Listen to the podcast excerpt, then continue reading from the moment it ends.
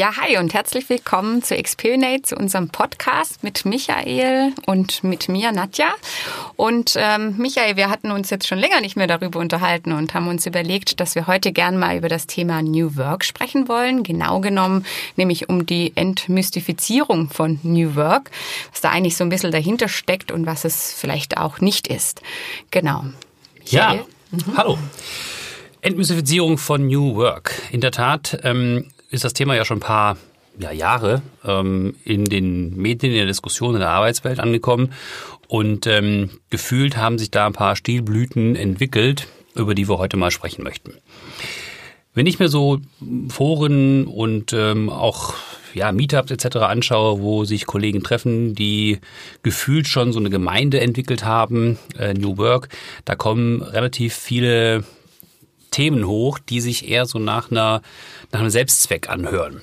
Und ja, also gefühlt redet man gar nicht mehr so stark, äh, wofür brauche ich das eigentlich oder was braucht die Organisation eigentlich heute, sondern geht es eher darum, ähm, was kann New Work für mich tun, dass ich mich als okay. Mitarbeiter wohler fühle in der Organisation. Das fängt dann an mit. Du meinst so zum Selbstzweck? Oder? Ja, genau, zum. Selbstzweck. Danke. Also im Sinne von, wie ist die Arbeitsplatzgestaltung? Ja, mhm. das muss irgendwie cooler und hipper aussehen. Mhm. Das muss hier so Richtung Großraum und alle Medien äh, müssen irgendwie vorhanden sein. Aber auch die na große Nachfrage nach Homeoffice, ja, nach flexibler Arbeit. Mhm. Also mehr darauf geschaut, wie kann ich mich als Mitarbeiter selbst optimieren, dass es besser in mein Leben passt. Mhm. Ja? Mhm. Das ist so eine Stilblüte, die ich da gerade ähm, wahrnehme. Und, Meinst du, ähm, das ist auch so ein Generationsthema oder also weil es ja schon immer mal wieder äh, dann auch zu den Generationen so ein bisschen äh, zugeordnet wird? Ich glaube schon ganz stark, weil natürlich eine junge Generation da jetzt diese Themen auch nachfragt. Mhm, mhm. ähm, ne, es ist natürlich auch, wenn man sich das über die Jahre anschaut, so richtig kämpfen für einen Arbeitsplatz mussten ja jetzt die letzten zehn Jahre mhm. viele ja, junge Arbeitnehmer gar nicht mehr, weil die Wirtschaft einfach so gut ist und ähm, ne, Firmen bewerben sich um die Mitarbeiter und nicht mehr andersrum. Das ist jetzt mittlerweile auch schon relativ klar und bekannt.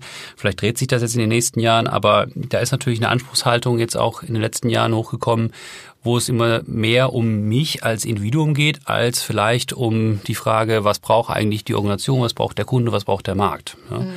Wobei ich auch sagen muss, ne, so eine Entwicklung ist manchmal auch gar nicht schlecht, um so ein Thema quasi auch anzuheizen. Ne? Weil man muss ja schon sagen, viel Bewegung, also es bewegt sich zwar einiges in den Organisationen, aber ähm, doch noch sehr träge teilweise. Ne? Und äh, teilweise finde ich auch Absolut, noch ganz ja. konservative ähm, Management-Theorien Theorien vor. Und ähm, da muss man auch sagen, vielleicht ist manchmal so eine, ne, so ein bisschen eine rebellischere oder eine sehr aufmüpfige ähm, Weise gar nicht schlecht, um mhm. das Thema so ein bisschen prominenter zu machen. Was ich nämlich spannend finde daran, ist einfach, dass man wieder hergeht und anfängt, darüber zu reflektieren. Ne? Wie arbeiten wir eigentlich zusammen? Ähm, was braucht es denn zukünftig, ähm, um gut miteinander zusammenarbeiten zu können? Ich gebe dir vollkommen recht, das ist eigentlich doch eine Frage nicht nur ähm, aus Sicht der Mitarbeiter, sondern eigentlich ja immer für die Organisation. Absolut. Mhm. Eine andere Frage, wenn es in die Richtung geht, vielleicht bin ich da auch schon wieder fast zu alt, keine Ahnung, so alt fühle ich mich noch gar nicht, aber ähm, Jetzt war ich letztens letzte Woche ähm, unterwegs und habe ähm, dann eben auch aus so einem Kreise gehört, dass das doch ein Unding wäre, dass es eine 35-Stunden-Woche noch gibt. Weil 35 Stunden zu arbeiten, das wäre doch unmenschlich. Ja, ähm, das müsste doch eigentlich viel, viel weniger sein. Und da frage ich mich langsam, wo sind wir denn da angekommen? Ne? Also wie viel ähm, Wert hat denn eigentlich dann noch Arbeit und wie viel Freiheit braucht der Mensch am Ende des Tages? Und wenn, wenn solche Facetten dann aus diesen Communities rund um New Work kommen, dann glaube ich, tut's das dem auch gar nicht gut. Ne? Ja. Ähm, also da finde ich halt eben auch spannend, ne, dieses New Work hat halt gleichzeitig so ein bisschen hm, diesen bisschen diesen Nachteil, dass es differenziert zwischen ähm, vielleicht der Arbeit und der tatsächlichen Privatsphäre oder so. Aber eigentlich könnte man ja auch sagen, wenn ich jetzt klar sage, irgendwie 35 Stunden Arbeit und der Rest ist irgendwie Freizeit, vielleicht ist ja zukünftig mein, meine Arbeitsweise so, dass ich ähm, gar nicht so die ähm, Trennung brauche ne, zwischen Arbeit und Freizeit. Ne, das ist dieses, was ich auch schon mal angesprochen habe, äh, diese klare Zuordnung bei Work-Life-Balance, dass Work und Life irgendwie was getrennt voneinander ist. Aber vielleicht könnten wir auch beginnen ne, zu sehen, dass äh, Arbeit ein Riesenteil unserer, äh, unseres Lebens ist und ähm, wir das vielleicht in einen ganz anderen Kontext irgendwie packen und gar nicht mehr so über diese Differenzierung diskutieren, ja, sondern vielmehr, wie lässt sich das gut vereinen, aber auch im Sinne natürlich oder im unternehmerischen Sinne, mhm. nicht nur zum Selbstzweck. Ja. Also was ich finde, was du gerade gesagt hast, ist, die Organisationen kommen momentan noch gar nicht nach nach dem Trend. Ne? Mhm. Die Veränderung äh, der Organisation auf Verhaltensweisen oder auf Ströme, die jetzt aus der Mitarbeiterschaft kommt, die dauern eben oft viel, viel länger als so eine Strömung überhaupt andauern kann. Ja. Ähm, und da kopple ich gleich an an den Phänomen. Na, wir sind immer noch irgendwie auf Gen Y gepolt, wenngleich wir schon wissen, es gibt ja Gen X und Gen Z. Mhm. Ne? Also die, die jetzt sozusagen neu in die Arbeitswelt kommen, das sind dann gerade Gen X und das wird bald abgelöst durch die Gen Z. Und die haben wiederum so die jüngsten ähm, Erkenntnisse eine ganz andere Haltung Richtung Arbeit. Ne? Also mhm. heute sprechen wir noch über Work-Life-Balance, wie kriege ich es mhm. austariert.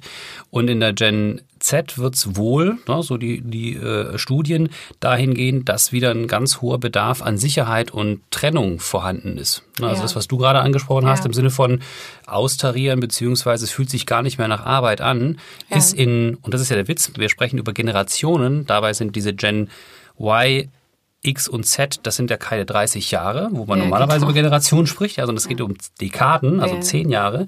Und wenn ich mir überlege, dass jetzt die, die jetzt neu in die Arbeitswelt kommen, mhm. eine zweite Generation nach Gen Y sind und wiederum eine andere Haltung zu Arbeit haben als das, was mhm. momentan gerade sozusagen die Karriere macht, ähm, da frage ich mich langsam, wie schnell sollen sich die Organisationen eigentlich auf das einstellen, was da kommt? Ja? Also das hängt ist ja nicht unabhängig. Ne? So eine Generation äh, entwickelt sich ja nicht unabhängig von dem, was am Markt passiert. Ne? Und ähm, da bin ich mir noch nicht so ganz im Klaren, ähm, wenn jetzt vielleicht auch mal wieder eher hm, ein bisschen kriseliger wird ne? und die Stimmung auch nicht mehr ganz so einfach ist, wenn der Arbeitsmarkt einfach schwieriger wird, ob dann dieses Gen äh, Z-Thema noch ähm, sich so von der Wirkung her zeigt oder so ausprägend ist, wie es jetzt gerade ist. Ne? Ich glaube, das passt sich da auch wieder entsprechend an, muss es zwangsläufig. Ne? So kann, kann man dann wahrscheinlich gar nicht mehr von der, von der Denkweise hervorgehen. Aber wichtig wäre, das dann nicht mit alten Mustern, ne, wieder zu dem Neuen mit alten Mustern zu begegnen, sondern vielleicht schon was aus diesem Gen X und Gen Z-Thematik äh, schon auch mitnehmen und dieses neue Gedankengut auch ähm, zu transferieren, weil sonst ja. begegnen wir wieder mit dem alten Muster und ja. ich glaube, davon haben wir genug von diesem tayloristischen ähm, Ansatz. Ne? Also ich glaube, New Work ist natürlich ein weiter Begriff, ähnlich wie Agilität, mhm. ne, wo, mhm. wo es bei uns ja relativ oft drum geht.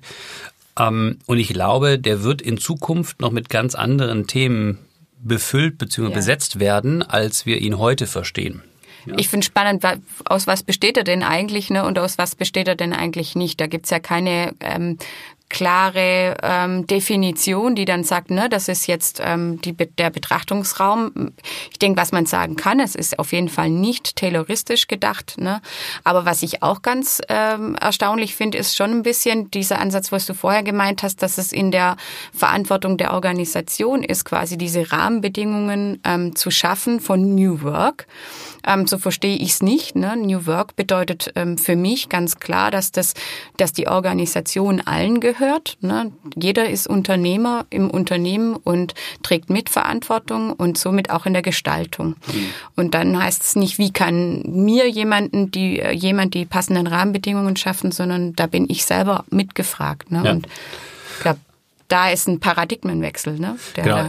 Also so verstehe ich New Work am Ende des Tages auch. Es geht eigentlich um eine, eine andere Haltung, ja, wie ich als Mitarbeiter, aber auch als Führungskraft oder Inhaber einer Organisation das Miteinander gestalte, ne, damit es für die Mitarbeiter gut ist, aber gleichermaßen eben auch für die Organisation. Ja. ja ähm, also es ist eben kein Selbstzweck, sondern es muss gemeinsam ähm, diskutiert und erarbeitet werden, was ist das richtige, gute Maß für beide Seiten. Ja. Ja, für den Existenzgrund der Organisation, aber eben auch, wie wir gut miteinander umkommen, damit wir möglichst gut sozusagen unsere Fähigkeiten für die Organisation auch nutzen können. Genau, und damit wir nachhaltig zukunftsfähig eben am Markt existieren können. Ne? Ja. Genau. Spannend.